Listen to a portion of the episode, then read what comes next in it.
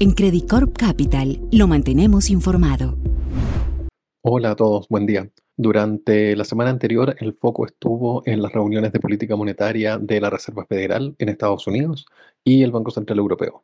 Por el lado de Estados Unidos, la Fed dejó sin cambios la tasa en el rango 5-5.25. La decisión fue unánime y en línea con lo que estaba esperando el mercado. Para la Fed, mantener estable el rango objetivo permite, por una parte, evaluar información adicional y al mismo tiempo estimar el impacto de la política monetaria sobre la economía real.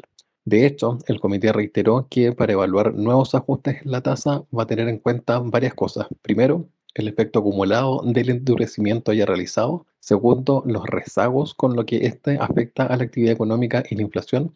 Y por último, los desarrollos económicos y financieros recientes. El comunicado fue una vez más enfático en señalar que están muy comprometidos con alcanzar el objetivo de inflación del 2%. Una prueba de esto, y que no era para nada esperado por el mercado, fue que la Fed ajustó al alza en 50 puntos básicos la tasa considerada como apropiada para 2023, sugiriendo de esta forma dos alzas adicionales de 25 básicos para lo que queda del año. Esto sería consistente con una revisión al alza en el PIB estimado para este año, junto con indicadores de actividad económica que continúan expandiéndose a un ritmo moderado, junto con una sólida creación de puestos de trabajo.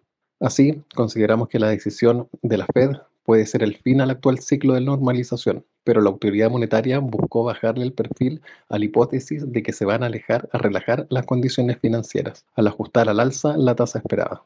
En este contexto, la Fed sigue atenta a lo que considera es un fuerte desequilibrio entre la demanda laboral y la oferta de trabajadores. En el caso de Europa, el Banco Central subió la tasa en 25 básicos hasta el 3,5%. Lo anterior se da en un contexto en que la autoridad monetaria revisó al alza su estimación de inflación para este año, tanto a nivel total como el componente core. El comunicado destacó que son las negociaciones salariales las que ejercen fuertes presiones sobre la inflación. Dado esto, una vez más fueron enfáticos en señalar que están comprometidos con alcanzar el objetivo de inflación del 2% con lo que las decisiones que se adopten en el futuro asegurarán un nivel de tasas que sea lo suficientemente restrictivo por el tiempo que sea necesario. En este contexto, la presidenta del Banco Central Europeo sugirió que en julio es muy probable que se dé lugar a un nuevo incremento. La lectura de mercado fue un tono más hawkish respecto al reporte anterior y consistente con mayores perspectivas inflacionarias. De esta forma esperamos que el emisor continuará incrementando su tasa hasta la reunión de septiembre, en donde ésta alcanzaría un nivel máximo de 4%.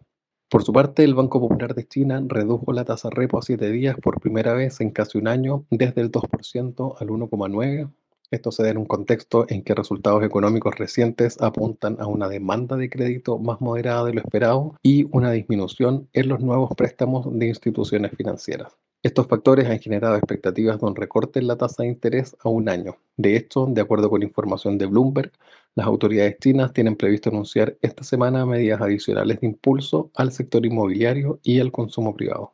Luego de esto, los mercados están ponderando la posibilidad de que el emisor recorte su tasa de préstamos a mediano plazo, con el objetivo de flexibilizar sus tasas largas para impulsar la demanda interna y una mejora en la confianza de los mercados. Finalmente, para esta semana los datos claves son el martes decisión de tasa en China, el miércoles IPC en Inglaterra y presentación de Powell al Congreso en Estados Unidos, el jueves decisión de tasa en Inglaterra y Suiza, y cerramos el viernes con datos de PMI en diversas economías avanzadas. Eso es todo por mi parte y que tengan una excelente semana.